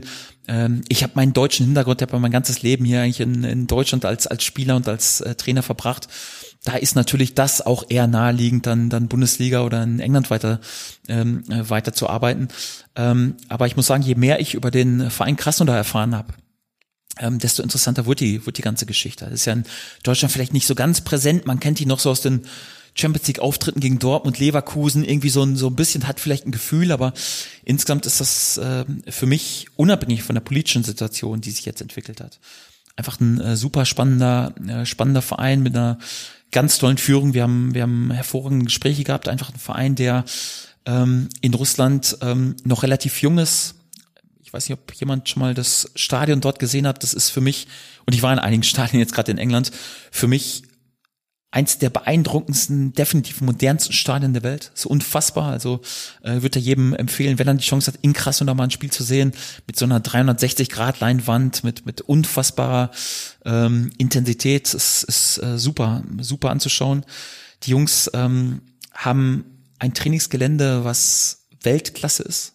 Also das ist jetzt schon auf europäischem Spitzenniveau. Jetzt im Sommer sollte eigentlich das neue Trainingsgelände für die Profis fertiggestellt werden. Also ähm, wenn man das sieht, da gibt es europaweit nichts Vergleichbares.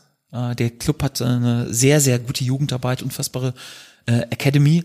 Und was mich dann auch gereizt hat, ja, ist ein Verein einfach auch mit, mit viel Potenzial, wo klar war, okay, der Verein will um Titel spielen, will unbedingt russischer Meister werden ähm, der Verein hat zuletzt immer europäisch gespielt und will Champions League spielen und will auch dort mittel- und langfristig für, für für Rohre sorgen. Und, und ja, auch die Gespräche dann, was möglich ist, was an Transfers möglich ist, irgendwie so, das hat mich alles dann überzeugt, weil ähm, ja, ich habe ja drüber gesprochen, irgendwie, ich, ich, ich mag es einfach auch so, um, um Titel zu spielen, um Außergewöhnliches äh, zu spielen und äh, dieses Potenzial um Titel zu spielen, in der Champions League zu spielen. Das habe ich in Krasnodar gesehen und mich dann äh, auch ganz bewusst äh, da dafür entschieden und, und bereue diese Entscheidungen nicht, weil ähm, es waren im Endeffekt nur sieben Wochen, die ich für den für den Club tätig war, weil ja nachdem natürlich diese unfassbare wahnsinnige politische Situation eingetroffen äh, ist, ja da da gab es ja keine zwei Meinungen, dass die Entscheidung dann zurückzugehen auch auch richtig ist, aber ähm, trotzdem habe ich dort dort ja auch tolle Erfahrungen gemacht und, und einen tollen Club kennengelernt ja, leider sind wir nicht dazu gekommen, das dann wirklich auch so in die Realität umzusetzen. Aber ähm, als Lebenserfahrung möchte ich das auch nicht missen. Und die Entscheidung damals für Krasnodar äh, war zum damaligen Zeitpunkt auch definitiv richtig. Dann sind wir schon bei der finalen Frage. Wie sieht die Zukunft aus? Was, was kann sich ein Daniel Frage vorstellen? Wo sieht er sich? Angebote, glaube ich, daran wird es nicht scheitern. Aber es ist eher Deutschland, es ist eher England, es ist eher kurzfristig, es ist eher mittelfristig ich muss vom äh, von einem äh, Projekt überzeugt sein. Das ist das ist entscheidend und und ich mache nur Dinge, von denen ich zu 100 Prozent überzeugt bin. Und ähm, ich habe das eben gesagt. Ich mag's, um Titel zu spielen. Für mich ist es auch nicht das. Mein Lebensglück ist nicht abhängig davon, dass ich bei einem Club arbeite, wo ich der 47. Trainer bin, der den 123. Titel gewinnt, sondern ich möchte eigentlich immer was was Außergewöhnliches auch äh, auch erreichen. Und und was mich reizt, ist dann irgendwie ein Club und eine Mannschaft ähm, und, und ein Projekt auch auf ein anderes Level zu bringen. Also ein Team, ja, was ein gewisses Potenzial hat, ja, was vielleicht äh, im Mittelfeld spielt, dann um Europa zu spielen. Sowas reizt mich. Ja, ein Team, was um Europa spielt, äh, bisher dann auf Champions League Niveau zu bringen. Sowas reizt mich. Ein Team, was in den Champions League Plätzen spielt, dann auch Titel zu gewinnen. Ähm, diese Mentalität reinzubringen, sowas, sowas reizt mich. Also klar, es ist auch eine große Herausforderung, irgendwie zu versuchen, ähm, ein Wunder zu schaffen und, und gegen alle Windmühlen anzuarbeiten. Das habe ich zwei Jahre auch in, in Norwich versucht und gemacht und das kann auch beglückend sein. Und ähm, aber was mich reizt, ist dann wirklich so ein Projekt, wo, wo man wirklich dann auch einen Verein dann nochmal auf eine andere äh, Ebene bringen kann. Wenn, wenn ich ehrlich bin, so Norwich war dann schon ein Stück weit auch limitiert und, und ausgereizt. Und äh, das ist, das ist so der Punkt. So, dieses, dieses Projekt reizt mich. Ähm, und aber ich werde doch nur, nur etwas übernehmen, was dann äh, wirklich auch so mich in, äh, in der Form anspricht. Ja, und wo das dann sein wird, das, das wird man sehen. Deutschland, äh, England oder gibt's, wäre Spanien auch denkbar oder Italien oder sowas? Oder ist es eher schon, also wenn sie sich aussuchen könnten, Deutschland, England wahrscheinlich schon eher der Fokus, oder? Ja, es muss auf jeden Fall auf, äh, auf äh, Top-Niveau sein. Das ist äh, das ist für mich wichtig. Und äh, ja klar, also das, äh, das äh, ich mit meinem deutschen Hintergrund das, natürlich, dass dann ähm, auch die Bundesliga mal reizvoll ist, ist ja auch gar keine Frage. Aber wenn du natürlich in England gearbeitet hast, auch fünf Jahre, auch auf Premier League Niveau und dann ist ja auch kein Zufall, ja. Du du triffst dort alle drei Tage. Äh, hab ich äh, bin ich dort auf, auf Mannschaften, Teams, Trainer getroffen. Ja, du spielst spielst sonntags gegen Klopp, dann spielst drei Tage später gegen Guardiola, dann geht's gegen Tuchel, dann geht's gegen Ancelotti, gegen Mourinho. Ist ja kein Zufall, so dass die besten Trainer der Welt dann dort in dieser in dieser Liga einfach aktiv sind, ja. Und dass da so eine Aufmerksamkeit ist und eine Intensität. Ähm, die Bundesliga ist auch ein unfassbar tolles Produkt und ich bin großer Fan, äh, Fan der Bundesliga. Es gibt dort tolle Vereine und, und tolle Qualität.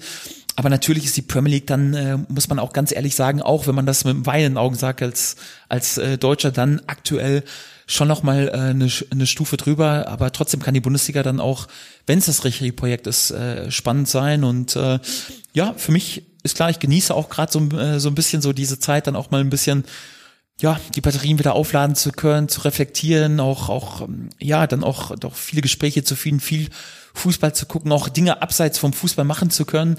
Ähm, genießt so ein bisschen die Zeit, aber irgendwann wird der Zeitpunkt auch dann äh, wieder kommen, wo das richtige Projekt kommt und ähm, kann im Moment aber auch noch nicht sagen, wo das sein wird. Ich hätte aber ein paar Vorschläge. Logischerweise. Super. Wäre Schalke etwas, was, was, also das ist ja das Projekt unter den Projekten. Nein, also ich werde, ich werde keine, ich werde, ich habe das immer schon so gehalten. Also ich werde da keine, keine ähm, Spekulationen oder Gerüchte irgendwie, irgendwie kommentieren. Das ist in meiner, in meiner aktiven Zeit eigentlich, eigentlich immer schon. In Norwich kamen ständig Gerüchte auf über, über Interesse aus der Bundesliga oder von anderen Premier League Leagues. Ich habe da nie was, nie was zu gesagt, weil es einfach auch nicht äh, entscheidend ist. Entscheidend ist irgendwie so, ähm, wenn man sich dann zu, zu etwas durchgerungen hat, ähm, das dann äh, das dann auch zu machen und ähm, aber es bringt auch nichts äh, zu spekulieren und oder auch irgendwas äh, irgendwas auszuschließen das habe ich mir äh, damals irgendwie so ähm, ja auch geschworen als ich dann in der in der Championship äh, akt, aktiv war weil jetzt auch irgendwie so dann ein paar Mal äh, gehäuft die Frage kam kann man sich dann noch mal irgendwie so zweite englische äh, Liga Liga vorstellen ähm, es ich habe mir damals gesagt ähm, es gibt so viel tolle Trainer die dort einfach eine unfassbar gute Arbeit abliefern und, und einfach mit so viel Freude und Enthusiasmus ähm, auf diesem Niveau arbeiten. Ähm, da werde ich, da werde ich niemals äh, sagen, nee, dass mich dieses Niveau nicht interessiert, weil was für eine Wertigkeit drückt das für die anderen Trainer aus? Also ich würde da nie irgendwas, äh, irgendwas ausschließen oder oder ähm, irgendwie sagen, nee, das kommt für mich nicht in Frage. Aber ich habe ja gerade gesagt, was mich, was mich reizt, was attraktiv ist für mich. Ich habe auch gerade gesagt, irgendwie, warum ich nach Russland gegangen bin, weil mich dort äh, so die die Aussicht auf Europa, auf die Champions League dann einfach auch äh, so so angetrieben hat und und mehr als äh, als reden noch wichtiger sind immer so die Taten die Taten zeigen eigentlich irgendwie so da da wo man hin möchte Letzter Versuch, das heißt aber, ich habe auch rausgehört, Burnley ist nicht interessant, weil da steigen sie tatsächlich täglich bei den Buchmachern zumindest. Muss ja nichts heißen, aber ich habe mich jetzt äh, mit Burnley in den letzten Tagen ein bisschen auseinandergesetzt. Täglich wandern sie nach oben. Ja, aber das ist in dem Geschäft äh, ganz ganz normal, ja, dass, dass wenn man dann irgendwie Erfolg äh, gehabt hat, irgendwie auf einem auf einem gewissen Niveau, ich kann mich dran erinnern, damals äh, gab es irgendwie Fanpetentionen von von Arsenal, dass ich dort nächster Trainer war. Das wird schon fast verkündet irgendwie so, weil Fark Ball war ja so ähnlich dem Wenger Ball und so weiter. Ähm, da war damals auch nichts dran und und äh, man darf diesen die Presse muss ja auch irgendwie ein bisschen was schreiben und und und äh, es gab in den letzten Wochen und Monaten viele viele Spekulationen, Gerüchte. Ich habe mich da öffentlich nie dazu geäußert, weil das für mich irgendwie äh, irgendwie nie ein Thema ist. Ähm, deswegen, man, ich werde sehr sehr sorgfältig aussuchen, was das nächste Projekt sein wird und äh, dann wird man sehen, wo die wo die Reise hingeht. Sie haben einen schönen Satz gesagt, äh, es kommt darauf an, wie man geht. Sie sind in Norwich gegangen als jemand, der nach wie vor dort verehrt wird. Da wird viel bleiben. Auch das, wie sie gesehen werden, äh, wie Leute über sie sprechen, das ist etwas ganz Besonderes, das ist geblieben. Und man- ich muss auch sagen, wenn ich jetzt Norwich sehe und davor, ich finde, da ist etwas kaputt gegangen, wenn ich ehrlich bin. Also ein Teil des Herzens fehlt irgendwie. Dementsprechend, Sie sind dort mit erhobenem Haupt gegangen. Sie sind das hier heute mit erhobenem Haupt gegangen. Auch hier wird was fehlen. Vielen, vielen Dank für diese sehr, sehr, sehr, sehr offenen Worte, für das nette Gespräch. Ähm, auch da können wir wirklich bloß sagen, vielen Dank, dass Sie das gemacht haben. Es ist nicht äh, selbstverständlich. Deswegen vielen, vielen Dank. Wir wissen das sehr zu schätzen. Und ähm, ja, arbeiten Sie weiter an der perfekten Bräune. Sie sind kurz davor, das zu schaffen. Ähm, da können wir nur davon träumen. Ja, herzlichen Dank. Ich kann Gott sei Dank momentan ein bisschen äh, auch äh, Urlaub genießen. Dann das tut auch tut auch ganz gut. Irgendwann äh, kommt die Zeit des Arbeitens dann auch äh, dann wieder. Nee, danke, dass ich hier sein durfte.